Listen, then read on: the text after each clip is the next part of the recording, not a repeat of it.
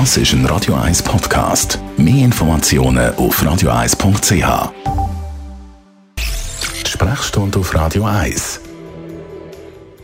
Wir haben schon über die Wechseljahre beim Mann geredet, heute über die Wechseljahre bei den Frauen. Eine Phase, die doch viele Frauen merken und auch Beschwerden haben. Dr. Merlin Guggenheim, wie merkt man dann, dass man in den Wechseljahren ist?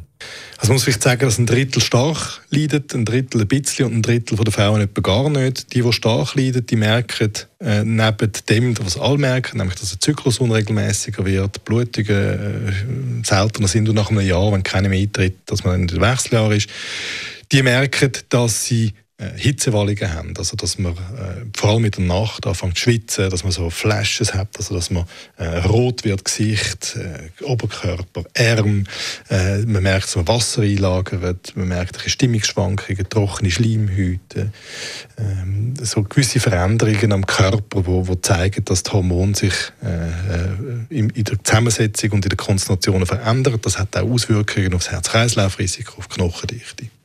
Wann ist man dann vom Zeitpunkt her in den Wechseljahr? Also man kann sagen, in der Regel um 50 Jahre kommt man in die Wechseljahr. Es ist ein bisschen abhängig davon, ist sehr erblich, wo die Mutter war. Also meistens ist man dort, wo die Mutter ist, kommt man in die sogenannte Wechseljahr und dann Menopause, also wenn man nicht mehr blüht.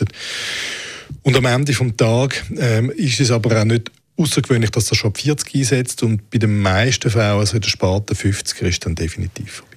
Was kann man dann gegen die Beschwerden machen? Äh, das ist etwas, wo äh, unangenehme Phase kann sein im Leben von der Frau und dann wieder verschwindet. Ähm, in der Regel kann man sich durchkutschieren mit Allgemeinmaßnahmen. Auch da gilt, dass man sich körperlich betätigt, dass der Körper quasi zwingt, ein bisschen äh, andere Hormone zu produzieren, auch Glückshormone mit dem Sport.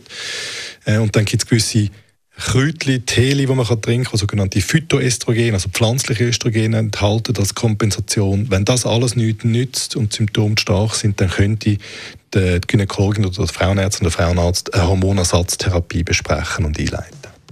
Der Dr. Merlin Guggenheim über die Wechseljahre bei Das ist ein Radio 1 Podcast. Mehr Informationen auf radio1.ch.